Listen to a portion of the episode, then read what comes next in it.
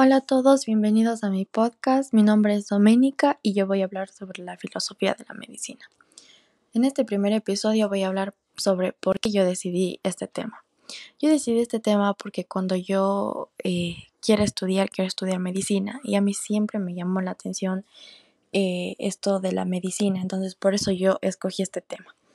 En este podcast eh, vamos a hablar sobre lo que yo em, pensé que era más importante sobre la historia de la medicina, sobre la medicina crítica, el contexto de la práctica médica hoy, en día, el concepto general de enfermedad, qué es la medicina, la medicina alternativa, la medicina basada en evidencia, la epistemología, la metafísica, esos temas.